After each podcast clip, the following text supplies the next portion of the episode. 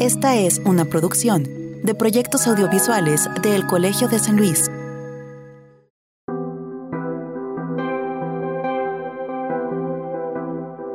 ¿Creen que es posible pensar en cualquier ámbito de nuestras sociedades sin ligarlo de una u otra forma a lo económico? Desde que el ser humano comenzó a intercambiar cosas para su subsistencia, desde que le dio valor a los metales e inventó la moneda, desde que decidió que todo era mejor si se producía en serie, desde entonces, la historia de nuestro mundo tiene como telón de fondo, entre otras cosas, lo financiero y lo económico.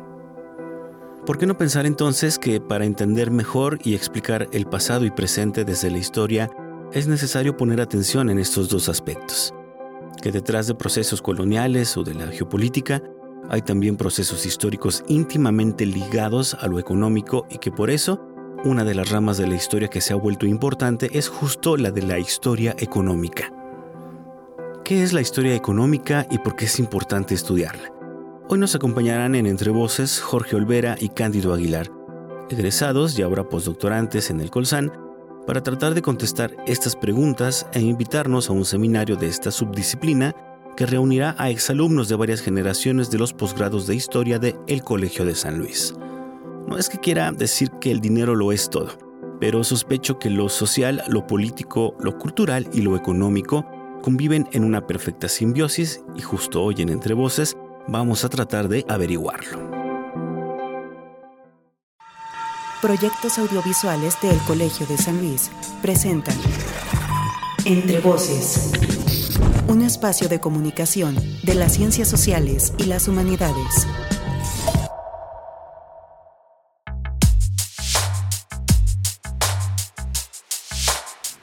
Bienvenidos y bienvenidas. Damos inicio a un episodio más de Entre Voces, un espacio para comunicar los aportes y la incidencia de las ciencias sociales y las humanidades producido por el Colegio de San Luis, Centro Público de Investigación del CONACID.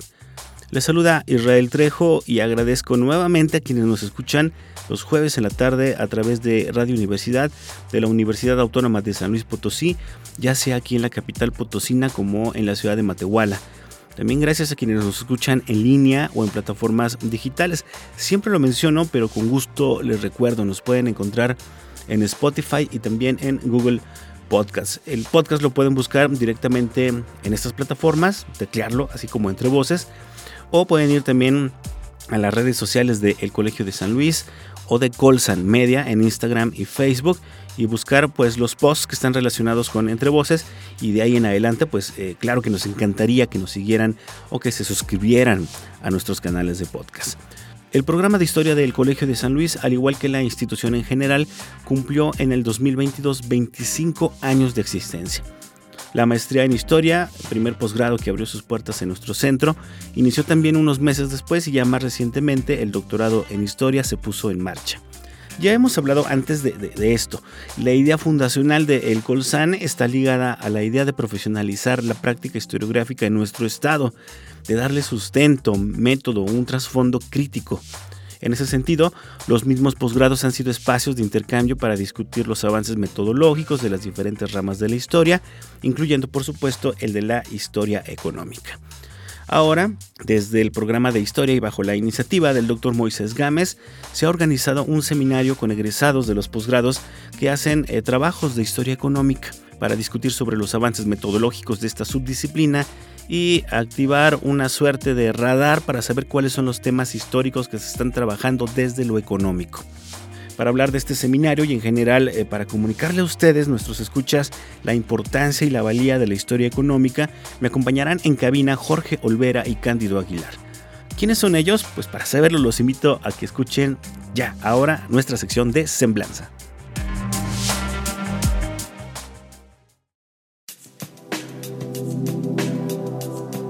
Jorge Olvera es doctor en Historia por el Colegio de San Luis. Actualmente es postdoctorante del programa de Historia del Colegio de San Luis. Sus líneas de investigación son Historia de las empresas, Empresa pública, Trabajo y Tecnología, así como procesos de industrialización en perspectiva histórica. En 2014 obtuvo la medalla al mérito académico de la Facultad de Filosofía de la Universidad Autónoma de Querétaro. Cándido Eugenio Aguilar. Es doctor en Ciencias Sociales por el Colegio de San Luis.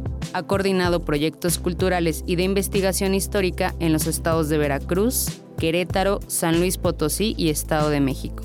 Ha publicado artículos académicos, capítulos de libros y libros de autoría única. Sus líneas de investigación son Historia política y económica de la Revolución Mexicana, Historia de la industria petrolera, Estado, legislación, territorio y grupos de poder entre el porfiriato y la revolución.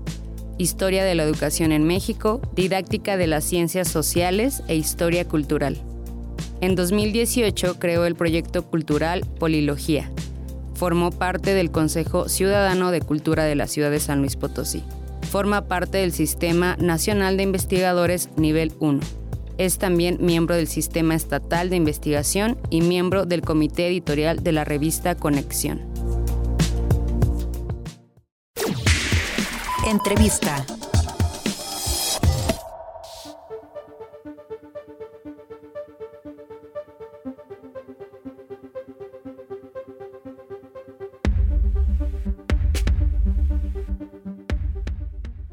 Ya están ahora sí conmigo aquí en la cabina de Entre Voces, en la cabina del Colegio de San Luis, pues eh, dos egresados que ahora también están aquí, eh, que siguen formando parte de la comunidad del Colegio de San Luis eh, como postdoctorantes y que son parte de la organización de un seminario que se realizará la semana entrante que se llama Seminario La Historia Económica tras el Colsan, un tema muy interesante y que además pues reúne precisamente a muchos exalumnos y egresados que hacen trabajos en torno a esta disciplina. Entonces, eh, le quiero dar hoy la bienvenida primero a Jorge Olvera, egresado del doctorado en Historia aquí del Colegio de San Luis y quien está eh, también colaborando con la realización de este seminario. ¿Qué tal, Jorge? Bienvenido, ¿cómo estás? ¿Qué tal? Muy buenas eh, tardes. Muchas gracias por la invitación a, a este programa de Entre Voces. Muy bien, bienvenido. Y también alguien pues, que ya nos ha acompañado anteriormente aquí, me refiero a Cándido Aguilar, él es egresado del doctorado en Ciencias Sociales, pero bueno, eh, historiador, digamos, de, oficio cándido este, eh, y dedicado pues a, la historia del tema del petróleo en México. ¿Cómo estás? Bienvenido. ¿Qué tal? ¿Cómo estás, estimado Israel? Muchísimas gracias por la invitación y un verdadero placer estar nuevamente aquí en Entre Voces. No, pues bienvenidos y sobre todo para hablar de este seminario. A la gente que escucha el programa de radio le, le, le gustan mucho los temas de historia, ¿no? Creo que en general a, toda la gente eh, tenemos este rasgo ¿no? de, atender un poco al pasado, eh, pero creo que, que eh, tal vez nuestros radioescuchas tienen como una idea muy general o homogénea de lo que es la disciplina de la historia, ¿no? Esta parte como de hilar archivos, sacar información, datos, publicaciones, pero sí creo que sería pertinente un poco hablar de que la historia tiene pues estas diferentes eh, corrientes, ¿no? En este caso la, historia económica y creo que, sería bueno iniciar precisamente con la pregunta de qué es la historia económica, ¿no? O sea, de qué hablamos, de qué temas, periodos, etcétera, cuando nos referimos a, historia económica. Entonces, no sé, Jorge, si, si quieres este, comenzar con, con, esta pregunta, ¿no? Sí, claro. Eh, sí, ahí desde, desde que tú lanzas tu, tu pregunta, efectivamente hay, hay diferencias eh, notables entre, por ejemplo, historia política, historia social, historia cultural y lo que es la historia económica, ¿no? Eh, la historia económica, de hecho, eh, tiene varias ramas o subdisciplinas. Por ejemplo, las que podemos eh, entender o, saber o conocer, por ejemplo, pueden ser la, la que se enfoca a lo que es los procesos de industrialización, el estudio de empresas y de empresarios, el estudio sobre los ferrocarriles, eh, lo que puede ser tecnología, eh, trabajo inclusive, esas serían como esas aristas, ¿no? esas partes que estudia la historia económica, a diferencia de lo que a lo mejor puede estudiar la historia social, la historia cultural, ¿no? que se enfoca más en lo que son estos movimientos sociales, en lo que es eh, surgimiento también de sindicatos, lo que tiene que ver también con el estudio de otras disciplinas también, por ejemplo, que van de la mano con la historia cultural, ¿no? como la antropología, la psicología, entonces la historia económica sí tiene esa, esa diferencia, ¿no? Notable en ese sentido. Y como, como ciencia, como disciplina, en el caso de, de México, pues llega o, va a llegar un poco tardía, ¿no? Incluso va a haber estudios pioneros eh, por ahí en la década de los 60, 70, incluso con un sesgo un tanto eh, marxista también. Y el estudio sobre las haciendas, ¿no? Principalmente sobre las haciendas. Y eso va a ir cambiando, va a ir transformándose a lo largo de las décadas. Por ejemplo, ya en la década del 90 ya es cuando se va a retomar dentro de la historia económica eh, lo que tiene que ver con estudios de empresa, empresarios y procesos de, industrialización. ¿no? Hay varios eh, historiadores que van a comenzar este, este cambio notable en, México, por ejemplo, eh, gente como Mario Ceruti, como Sandra Kunz, como Aurora Gómez Galvarriato, y en el caso de aquí de, San Luis Potosí, obviamente con el doctor Moisés Gámez, ¿no? quien obviamente va a trabajar eh, temas que tienen que ver con eh, minería, ¿no? Lo que es lo, que él señala o él refiere como mesa centro-norte, principalmente, ¿no?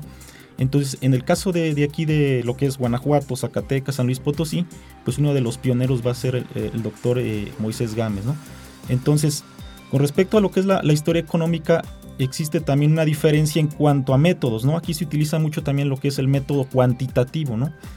Sin embargo, tampoco se deja de lado los métodos comparativos, métodos cualitativos, ¿no? que también están presentes, pero el método cuantitativo creo que es una de las principales herramientas eh, para el análisis de la eh, historia económica. ¿no? Eh, a través de tablas, gráficas, pues se va obviamente trabajando. estas tablas, estas gráficas obviamente se obtienen de diversos archivos, ¿no? de diversos archivos, de diversas bibliotecas, como fuentes primarias principalmente, incluso también algunas fuentes secundarias. Eh, nos remitimos a algunos libros, algunas investigaciones, para eh, dar forma a una investigación, obviamente para eh, contestar o responder esas, esas hipótesis, esas preguntas que, se requieren.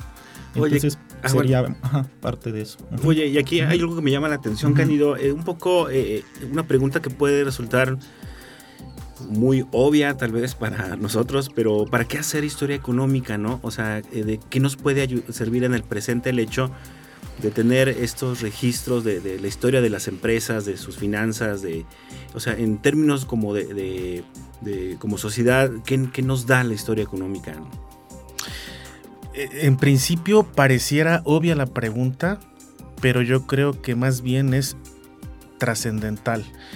En principio porque vivimos en un mundo enteramente capitalista.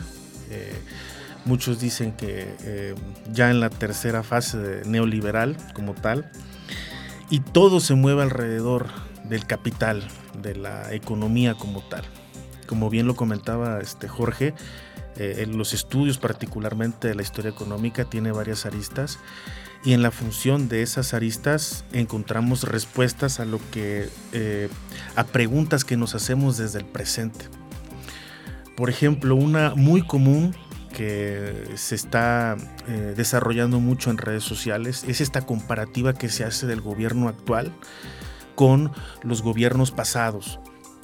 Al, estar eh, siempre basados en un discurso este de la, por ejemplo, de la, de la cuarta transformación y de la renovación económica, cosas por el estilo, pero inmediatamente eh, surge eh, esta, esta duda de si realmente eh, estamos mejor, estamos peor, qué tipo de políticas económicas se aplicaron, por ejemplo, desde la etapa por revolucionaria, qué hizo el PRI, qué hizo el PAN, a diferencia de lo que está haciendo el actual partido que está en, el Ejecutivo, de diferente que podríamos hacer esta comparativa de si hay bonanza, no hay bonanza.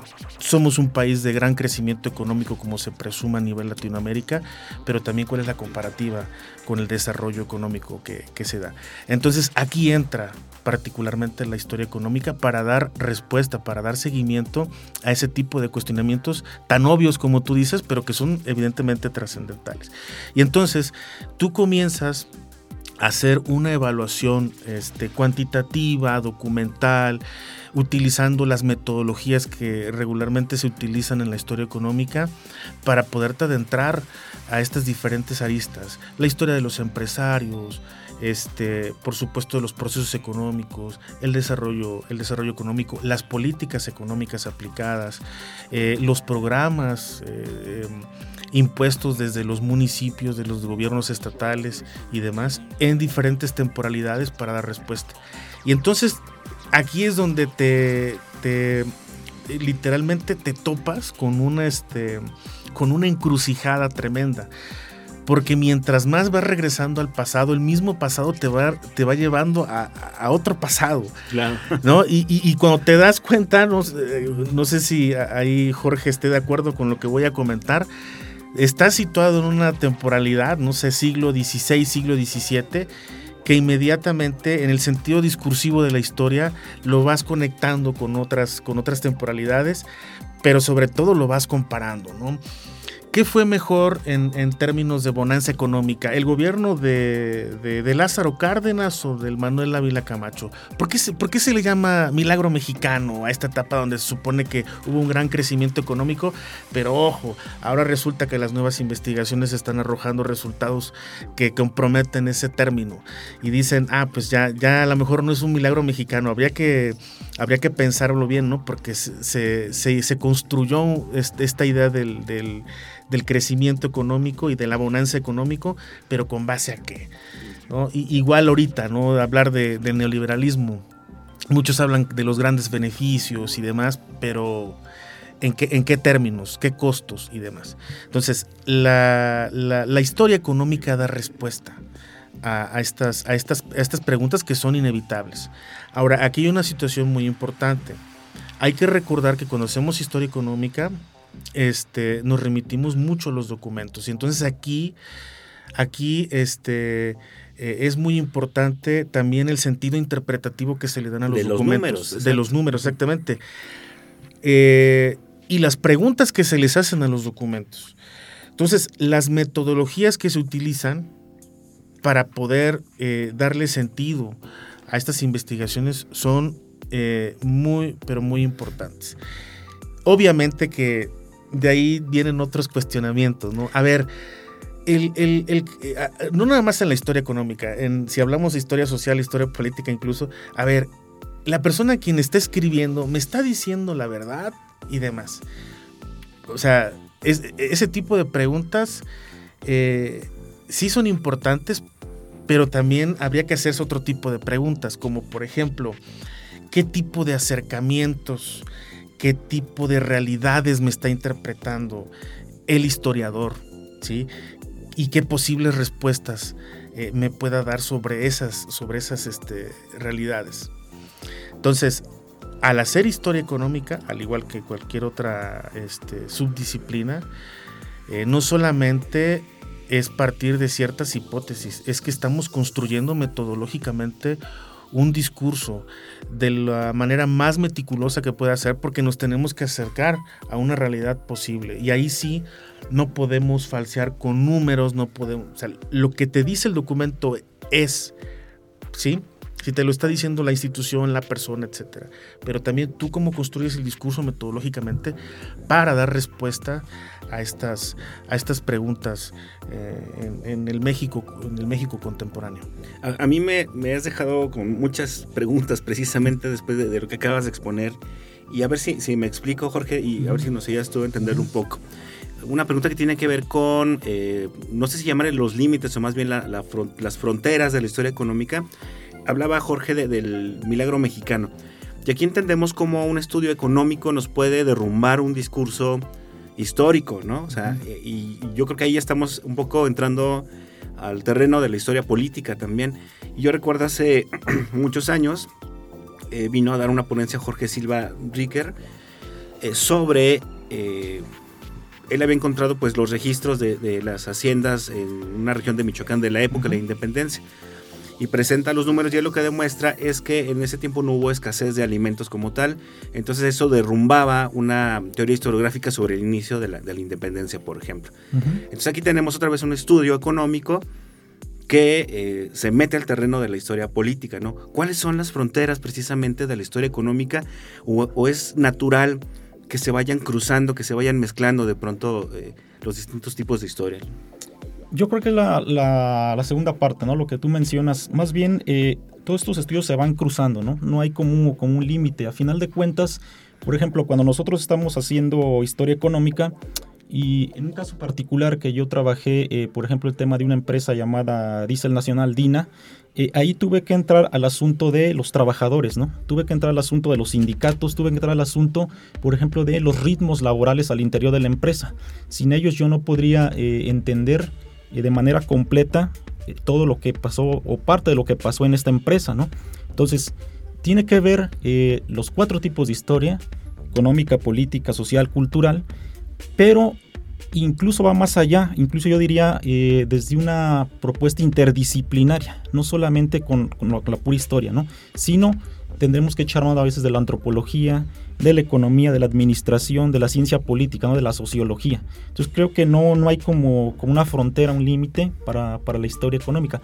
En algún momento sí, eh, yo te podría decir hace 40, 50 años, si lo ponemos desde este punto de vista de los historiadores eh, positivistas que se quedaban con el documento y únicamente lo que hacían era de alguna manera eh, ir escribiendo solamente eso, pero sin eh, una herramienta teórico-metodológica, ¿no? Era como todavía una historia pues un tanto yo diría hasta primitiva, ¿no? En ese sentido. Entonces, de los últimos 20 o 30 años para acá se está echando o se ha echado mano de conceptos, de teorías y que sea también eh, una investigación ya de corte más interdisciplinaria, ¿no? Entonces no, no nos podemos quedar solamente con esa parte económica, ¿no? O ese aspecto económico, sino que se tiene que echar mano de, eh, de, de otras disciplinas y también de teorías y conceptos. En, el caso del, doctorado, eh, Jorge, ¿cómo, ¿cómo revisan la historia económica? ¿Ya tienen una metodología avanzada o, crees que se, siguen todavía como construyendo estas metodologías? Yo creo que se siguen construyendo y todavía hay algunos, eh, yo podría decir, vicios, ¿no? En ese sentido, porque eh, lo, como tú bien señalabas al principio de la, entrevista, eh, dices, bueno, eh, ustedes los historiadores echan mano de los archivos, ¿no? Pero no es, la, no es la única, el único repositorio, la única fuente donde podemos obtener estos documentos, ¿no? Es, es muy rica, ¿no? Y sobre todo si estamos estudiando siglo XX, creo que podemos echar mano de, de entrevistas, de audios, de hemerografía, de revistas, todo este tipo de fuentes que te pueden dar un enriquecimiento pues más amplio para, para tus investigaciones, ¿no? Obviamente ya depende, como, como lo hemos venido señalando, de la temporalidad, porque si tú estás estudiando, no sé, eh, la época del virreinato, pues obviamente sí, tu grueso de información va a ser solamente eh, los, los archivos, ¿no? Pero si ya estamos hablando siglo XX o incluso eh, parte de lo que va del siglo XXI, pues creo que ahí se vuelve más, más rico esa, esa parte, ¿no? De que tú puedes echar mano de otro tipo de, fuentes. Muy bien. Eh, Candio, ¿querías agregar algo a, lo que decía este Jorge? Eh, Jorge este, acaba de decir algo muy, este, muy importante, eh, sobre todo en los tratados metodológicos, porque se sigue efectivamente, están, están en proceso de construcción sin que esto demerite, por supuesto, todo el trabajo que, que, han desarrollado muchos historiadores a nivel nacional, también como locales aquí en la ciudad de San Luis Potosí, como el caso que mencionaba el doctor Moisés Gámez, que ya ha trabajado bastante este, metodológicamente esta parte. Y puntualizar que está tan en construcción que eh, muchos trabajos académicos todavía siguen siendo hasta cierto punto de vista descriptivos y que se ajustan eh, a lo que también eh, te dicen los documentos desde las preguntas que tú elaboras. Aquí es importante resaltar que, o destacar, mejor dicho, que sí se tiene que empezar a trabajar esta parte de la teoría. Importante porque seguimos todavía copiando estos modelos de Occidente para poder construir nuestros modelos teóricos, nuestros, nuestros marcos conceptuales y a partir de ahí empezar a desarrollar todo este discurso. Eh, eso es lo que quería añadir, aparte de lo que bien ya explicaba Jorge. Sí, creo que eh, eh, llegando más a, la pregunta o añadiendo más cosas a tu pregunta, eh, yo creo que aquí en el Colegio de San Luis, en el periodo que a mí me tocó estar de, estudiante, creo que sí se está haciendo ese, ese esfuerzo, ¿no? Eh, yo, por ejemplo, vengo de otra institución de la, de la maestría y eh, obviamente sí sentí un cambio, ¿no? ¿En qué sentido? Bueno, en que a lo mejor de la institución de donde yo vengo era más descriptivo, ¿no? la parte de la investigación era muy descriptiva y aquí eh, obviamente eh, te enseñan a ser un poco más analítico, más eh, utilizar conceptos, teorías. Entonces en ese sentido creo que aquí en el Colegio de San Luis sí tiene pues ya un tiempo que sí se está trabajando en esa, en esa cuestión, ¿no? De, la, de la parte que tiene que ver con la interdisciplinariedad, con la teoría y con el uso de metodologías. Y yo creo que, que un buen indicio para saber precisamente por, por dónde va el Colegio de San Luis en el tema de la historia económica, pues será precisamente el seminario de historia económica que van a tener la próxima semana y del cual vamos a hablar ahorita regresando del corte. Tenemos que hacer una pausa porque hay todo un antecedente de este seminario y además se están reuniendo pues prácticamente alumnos de todas las generaciones de los posgrados de historia o en el caso de, de Cándido de Ciencias, pero también, eh, tú también eres historiador, ya tienes formación previa de historiador. Eh, y, creo que, eh, un poco mencionando los temas que trabajan sus compañeros, a la gente le va a quedar más claro precisamente por dónde va el asunto de la, historia económica. Pero lo haremos regresando de nuestra pausa. No se vayan, nos acompañan Jorge Olvera y Cándido Aguilar, eh, postdoctorantes, los dos egresados del Colsan, que están organizando, están ayudando a organizar este seminario, la historia económica tras el Colsan.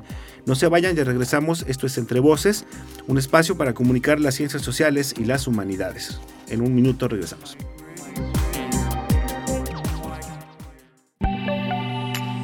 Estás escuchando Entre Voces, el programa de radio del Colegio de San Luis.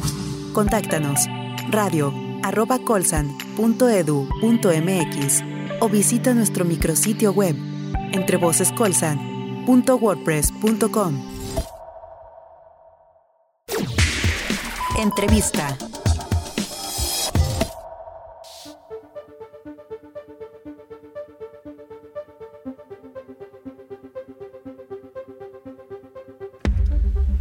Pues estamos ya de vuelta en Entre Voces, un espacio eh, para comunicar la importancia y el impacto y la incidencia que tienen las ciencias sociales y las humanidades en, muchos ámbitos de nuestra sociedad y que es producido por el Colegio de San Luis, un centro público de investigación del de CONACYT, precisamente dedicado a las ciencias sociales y a las humanidades. Mi nombre es Israel Trejo, se lo recuerdo, y les quiero agradecer nuevamente a toda la gente que nos está escuchando pues a través de Radio Universidad eh, los jueves por la tarde, ya sea en San Luis Potosí y también en la ciudad de Matehuala. También muchas gracias a quienes nos escuchan en la radio del Colmich los viernes por la mañana, también a una institución hermana dedicada a las ciencias sociales en Zamora, Michoacán, y a quienes ya escuchan esto en plataformas eh, digitales, en un poco bajo el formato de podcast. Gracias por escucharnos y también por ayudarnos a compartir estos eh, contenidos. Desde una vuelta ahí por Spotify o por Google Podcast, búsquenos como tal, como entre voces, y va a encontrar ya una buena, buena cantidad de charlas y entrevistas con investigadores, no solo del Colegio de San Luis, sino también de, otras instituciones, también egresados, etcétera, que están haciendo eh, trabajo académico sumamente interesante y pertinente. Entonces lo invito a que, a que busque, ahí va a encontrar cualquier infinidad de temas, de, pues, de, todas las ramas disciplinares que toca el Colegio de San Luis, como es ahora mismo la historia económica, por ejemplo, de literatura, de antropología, sociología, temas del agua, que ahora eh, es algo que, nos preocupa bastante. Y también lo invito a que, a que nos visiten en las redes sociales. Estamos como Colsan Media en Instagram y en Facebook. Eh, aquí, ojo, le quiero avisar, no es la página oficial de Facebook del Colegio de San Luis ese está así como tal. Nosotros más bien tenemos unas redes sociales de este proyecto que se llama Colsan Media, que se dedica más como a compartir contenidos de comunicación de la ciencia, en este caso de las ciencias sociales y de las humanidades. Entonces por ahí nos va a encontrar algunas infografías, algunos reels, algunos videos y evidentemente todo lo que tiene que ver también con eh, las charlas que, hacemos en Entre Voces. Y bueno, les recuerdo que hoy nos acompañan Cándido Aguilar, nos acompaña también Jorge Olvera. Ellos dos son egresados del Colegio de San Luis, eh, del doctorado en sociales y del doctorado en historia respectivamente, y ahora están eh, haciendo una estancia postdoctoral aquí mismo en el colegio y están involucrados en la organización de un seminario que se llama La Historia Económica tras el Colsan, que se realizará el próximo jueves 27 y viernes 28 del 2023 aquí en el Colegio de San Luis. Y ahorita vamos a platicar precisamente de este, de este seminario, los vamos a invitar porque hay, hay muchos temas eh, muy interesantes. Pero bueno, Cándido, este es un seminario que, tiene una historia detrás, ¿no? O sea, ya platicábamos antes de irnos al, al, bloque eh, de la pausa, pues que el Colsan ha trabajado ya desde hace tiempo estos temas de historia económica y van avanzando, cada vez más alumnos se interesan por este tipo de, temáticas. Cuéntanos un poco de dónde viene todo esto que ahora desemboca en, este seminario, ¿no? Sí, evidentemente tú lo acabas de, mencionar, hay un antecedente. El, el, antecedente fue el primer coloquio de egresados de maestría en historia que se realizó en el mes de febrero del 2014. Primero y único hasta el momento, cabe mencionar. Eh, en ese entonces fue organizado porque, por quien era coordinador de, de, la maestría en historia, que era el doctor Moisés Gámez, y se recibieron 25 propuestas. Esas 25 propuestas que eh, trataban temas de historia social, cultural, de la infancia incluso, política y económica. Es decir, era un coloquio, obviamente de, como su nombre lo dice, de egresados, pero desde diferentes eh, subdisciplinas. No estaba concentrado propiamente en lo que era la historia económica. Y eh, el resultado fue, este, fue interesante porque estas 25 propuestas eh, abarcaron una temporalidad entre los siglos XVI y XX, tratando temas de religión, infancias, sociabilidad, electrificación, empresarios, tenencia de la tierra, educación y migración. Eh, el resultado final fue la publicación de un texto este texto que se editó y fue publicado en el año 2016 bajo el nombre de Amalgama de Historias en la Construcción del México de entre siglos XIX y XX. ¿Sí? Es decir, de las 25 propuestas, 7 de ellas fueron, eh, terminaron en artículos, que son los que eh, eh, terminaron por comprender, componer esta obra. coordinada por supuesto por el doctor Moisés Gámez en el 2016. Y como bien te comenté, en el coloquio eh, la temporalidad era del siglo XVI al siglo XX, pero para el caso de este texto terminaron siendo nada más del siglo XIX y XX, que fueron los siete, las siete propuestas finales. Eh, en ese sentido, eh, los estados, digamos que los espacios que se abordaron fueron San Luis Potosí, Guanajuato, Veracruz. me tocó en este caso colaborar para este, colaborar para este, para este trabajo colectivo con un trabajo sobre petróleo. Es un, tema que yo vengo trabajando desde hace 12 años y, este, y me permitió eh, mostrar un poco los avances que venía desarrollando en este, en este lugar, particularmente en la Huasteca Veracruzana en la primera mitad del siglo XX. Y destaco, aprovecho esto que acabo de comentar para destacar justamente que fue una gran oportunidad desde lo que fue el coloquio hasta la publicación, porque nos permitió prácticamente a muchos egresados de diferentes generaciones eh, expresarnos. ¿sí? De repente sucede que este, en los programas termina, termina este, el programa, por supuesto, y ya se, titula uno eh, y demás, pero ¿qué pasa después? Este fue una gran oportunidad para dar seguimiento a sus trabajos académicos. Y qué mejor manera de poderlos dialogar, de poderlos reflexionar y mejor aún de tener la oportunidad de poderlos publicar. ¿sí? Porque de repente se quedan ahí en el tintero, se quedan nada más en la tesis, la, la tesis se queda arrumbada en, en el anaquel difícilmente luego alguien la recupera, a menos de que esté de manera digital. ¿Sí me explico? ese conocimiento se dispersa. Se dispersa y, demás, pero no, o sea, esta, ¿no? Y, terminar, y terminar justamente en esta obra colectiva fue, eh, desde mi experiencia personal, este, algo muy, muy interesante.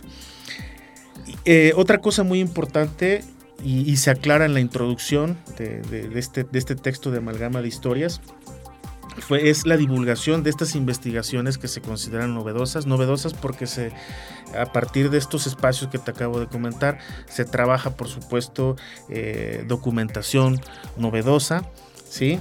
Eh, los avances de investigación y sobre todo que todo gira, todo gira, perdón, en torno a lo que es la construcción del Estado moderno mexicano.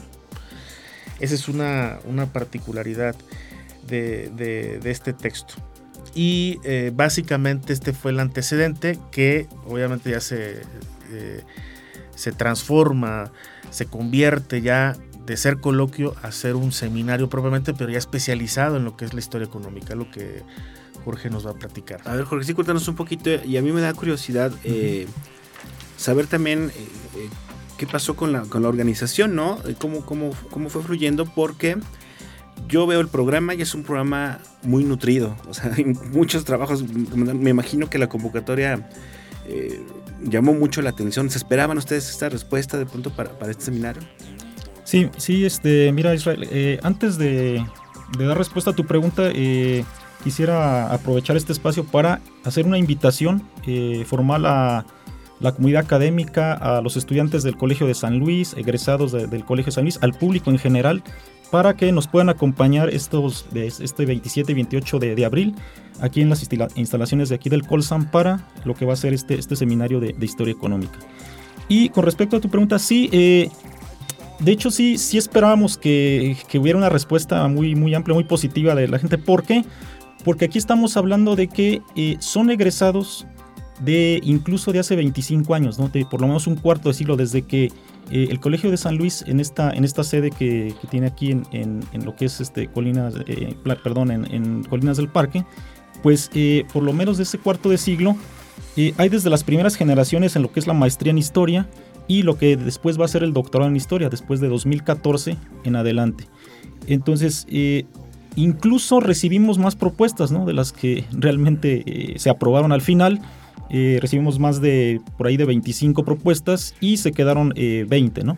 Entonces eh, sí hubo una, una, respuesta muy amplia de, de los, obviamente de los estudiantes y de los egresados, ¿no? En ese sentido.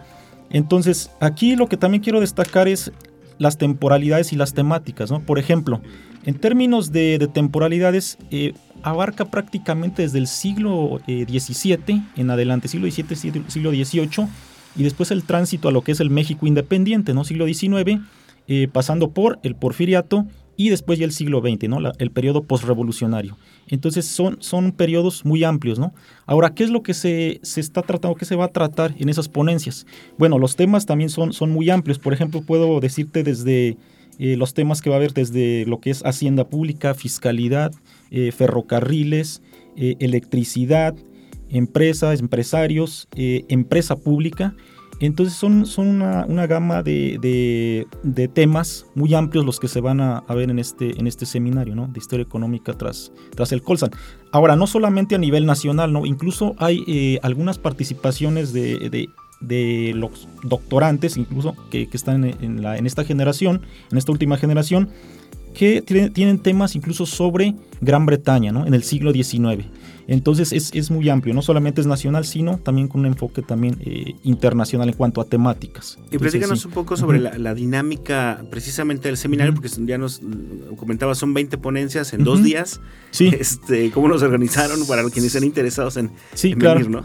Sí, por ejemplo, el, jueves 27 de, de abril vamos a comenzar desde las 9.30 de la mañana. Eh, con una presentación obviamente primero de, lo que es el, presidente del, Colegio de San Luis, el, doctor este, David, Vázquez, David Vázquez. Y después a partir de allí, entonces ahora sí, comenzamos 9.45 con lo que ya son las, las ponencias, ¿no? 9.45, eh, va a haber cuatro ponencias primero en, la, la, mañana del día jueves, eh, con su respectivo, respectiva serie de preguntas, su, una parte de descanso y después continuamos otro bloque a partir por ahí de las 12 más o menos de la tarde y cerramos eh, por ahí ya a las, a las 2 aproximadamente, ¿no? Por más o menos 2 de la tarde.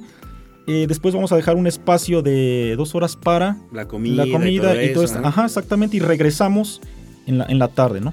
Ya para cerrar a las 7 de la, de la noche ese, ese día jueves 27. Entonces digamos que es el día eh, pues más pues más movido, ¿no? en ese sentido. Y el viernes más o menos igual, ¿verdad? El día viernes comenzamos igual, 9, 9.30 pero vamos a, terminar porque ya son prácticamente las ponencias que corresponden cronológicamente a lo que es el México independiente, ¿no? Prácticamente ya finales del 19 y lo que es el siglo, el siglo XX. Entonces ya cerramos con siete ponencias, cuatro en la mañana y después de las 12 del día pues ya el cierre de, con las últimas tres, tres ponencias. Entonces prácticamente terminaríamos dos de la tarde aproximadamente. Entonces va, a estar muy movido, como dices, este va a haber eh, mucha participación.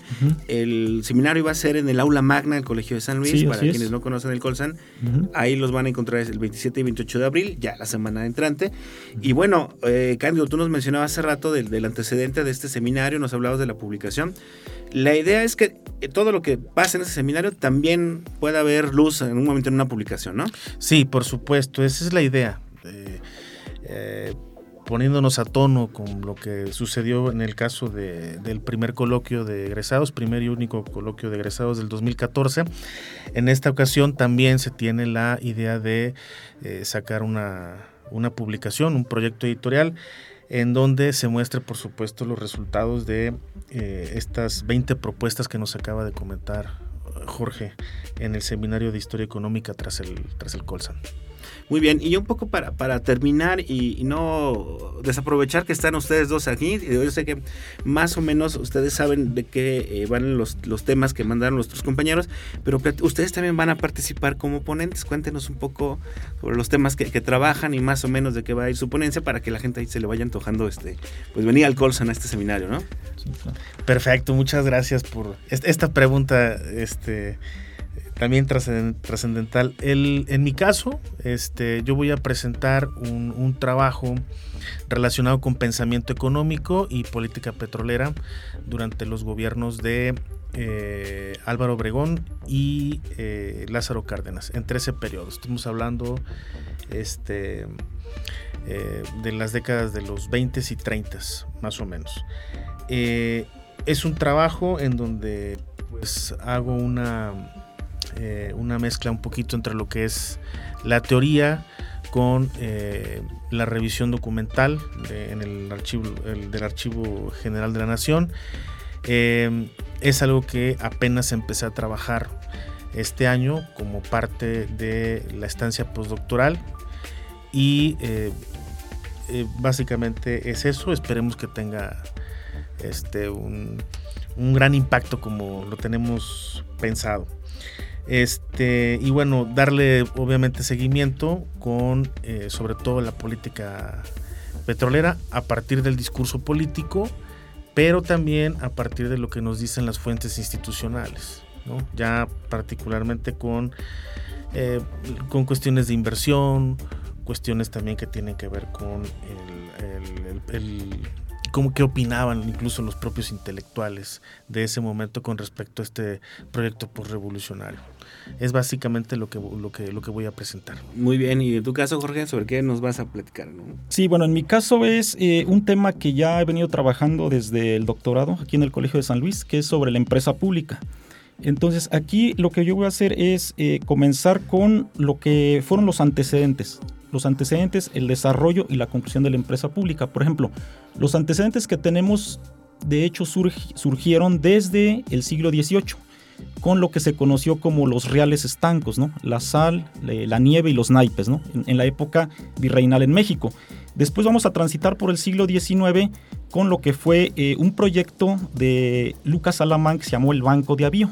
Posteriormente, en el Porfiriato tenemos la nacionalización de los ferrocarriles para posteriormente ya, ahora sí, se puede hablar de lo que es la empresa pública como tal a partir del régimen postrevolucionario y sobre todo a partir del gobierno de Lázaro Cárdenas. Entonces lo que yo voy a hacer es eh, eh, hacer el desarrollo o hablar de este desarrollo de la empresa pública en México a, partir de 1934 y hasta 82 es cuando digamos hay un boom, hay un, eh, un, boom del Estado, del Estado empresario, del Estado que invierte en proyectos industriales en el caso de México, para desarrollar, para modernizar al país.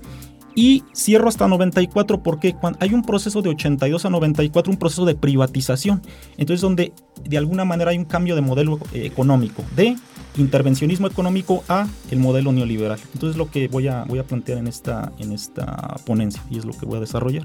Muy bien. y aquí, rasgos. Y aquí para, para, ir cerrando la, la charla, eh, pues comentarle a la gente, ¿no? De que no, no es simplemente una reunión de egresados, es un, es un trabajo académico, ¿no? ¿Qué, ¿Qué, tan útiles o no, por ejemplo, ustedes que llevan años asistiendo a congresos, seminarios, coloquios, es precisamente verse con el otro historiador y comentarse sus trabajos. ¿Realmente a ustedes sí les, ha ayudado en su trayectoria académica? ¿Quieres empezar tú, Candy? Sí, por supuesto. Este ha, ayudado bastante en mi caso es mirar al otro, a la otra, y este, reflexionar, dialogar, debatir en torno a las teorías que se utilizan, a las metodologías, incluso a las mismas fuentes. Eh, al menos en mi caso también me ha ayudado a construir una, a, construir una red eh, entre académicos eh, que de repente entre los mismos o entre las mismas nos hacemos nuevamente invitaciones para poder asistir a más congresos, para publicar y demás. Y también estar este, creando, esa es, una palabra clave. crear, estar creando, estar produciendo, este, no nada más eh, artículos o libros académicos, sino también eh, diálogos en el sentido también de difusión. y también la otra parte es la cuestión institucional. Te permite también crear puentes institucionales con, este, con pares que te permiten también eh, que te hagan invitaciones de repente a que des un seminario, un taller. Y luego estos talleres o seminarios no solamente asisten personas, eh, perdón, no asisten nada más académicos. Van de diferentes interesados. Exactamente, el público en general. Y esto permite también nutrir el, el conocimiento, así como también incluso desarrollar un trabajo multi e interdisciplinario. Eso es importantísimo. Entonces, eh, desde mi experiencia personal, para mí me ha funcionado bastante bien. No solamente ha quedado entre académicos, sino también... Ha este, retribuido en otros sectores, Quería hacer una acotación. Hace rato había dicho, si es importante que lo precise, había dicho que era la década de, los 30 y 40, si no mal recuerdo. No, son las décadas de 20 ah, y 30, del 24 al 40, que son los del gobierno de, Obregón hasta el gobierno de Cárdenas. Sí, quería hacerla. Pues somos, eh, tenemos aparte y, no hacerla no puntualizarlo, olvídate. Por ahí en su casa uno que otro historiador ya la estaba Ya, ya, ya, ya, estaba anotando, ¿no? Ah, mira. Pero bueno, en tu caso, Jorge, ¿cómo ha sido esta experiencia de participar en este tipo de, seminarios o, congresos o reuniones, ¿no? Sí, creo que ya casi todo lo dijo aquí Cándido, ¿no? Esta, esta parte que tiene que ver con eh, el encuentro con otros colegas para ver qué es lo que están trabajando, eh, qué tipo de herramientas teórico-metodológicas están utilizando algo muy importante que dijo Cándido, ¿no? la parte institucional. Esto también te ayuda, eh, por ejemplo, a que tus investigaciones pues a lo mejor se conozcan en, otros, en otras instituciones eh, educativas, académicas. Entonces, eh, desde mi punto de vista también es la parte de la reflexión, la parte del conocimiento que puedes obtener en este tipo de, seminarios, ¿no? Sería mi parte lo que puedo decir. Muy bien, y ya nada más para, para no irnos y que se le vaya por ahí el dato a la gente que nos escucha, reitérenos o reitérenos por ahí eh, las fechas, los horarios y el lugar del seminario. Sí, las fechas pues son el jueves 27 de abril y viernes 28 de abril. Vamos a eh, bueno, el espacio va a ser el, aula magna del Colegio de San Luis y vamos a comenzar a las 9.30 los, los, dos días, ¿no? Y el, jueves cerramos eh, a las 2 de la tarde, un espacio para, para la comida y regresamos de 4 a 7. Y el viernes, obviamente, comenzamos 9.30 y cerramos a las 2 de la, tarde.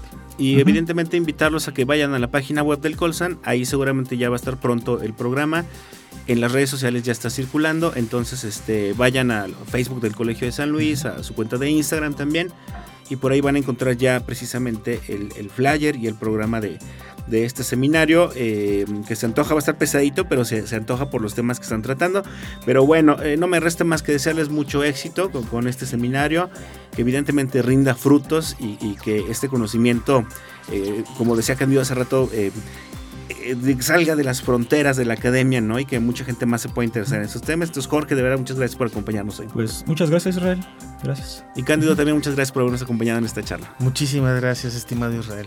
Y bueno, a mí no me resta también más que eh, despedir el programa, despedirme de toda la gente que nos escucha e invitarlos a que nos escuchen la semana entrante. También vamos a tener otro tema de historia, vamos a hablar sobre la vida cotidiana en las crónicas periodísticas del siglo XIX porque la historia no solo se encarga de, los grandes eventos y de los grandes próceres, sino también la misma gente de su vida cotidiana también se puede hacer historia desde ahí. Y de eso vamos a platicar la semana entrante. Mientras tanto, me despido. Mi nombre es Israel Trejo. Nos vemos hasta un próximo episodio de Entre Voces, espacio para comunicar las ciencias sociales y las humanidades de El Colegio de San Luis. Hasta luego.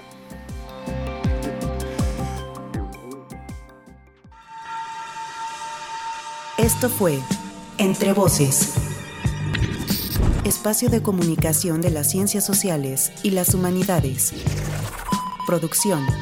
Proyectos audiovisuales del Colegio de San Luis. Conducción y contenidos. Israel Trejo Muñiz. Realización. Lucero Negrete Espino.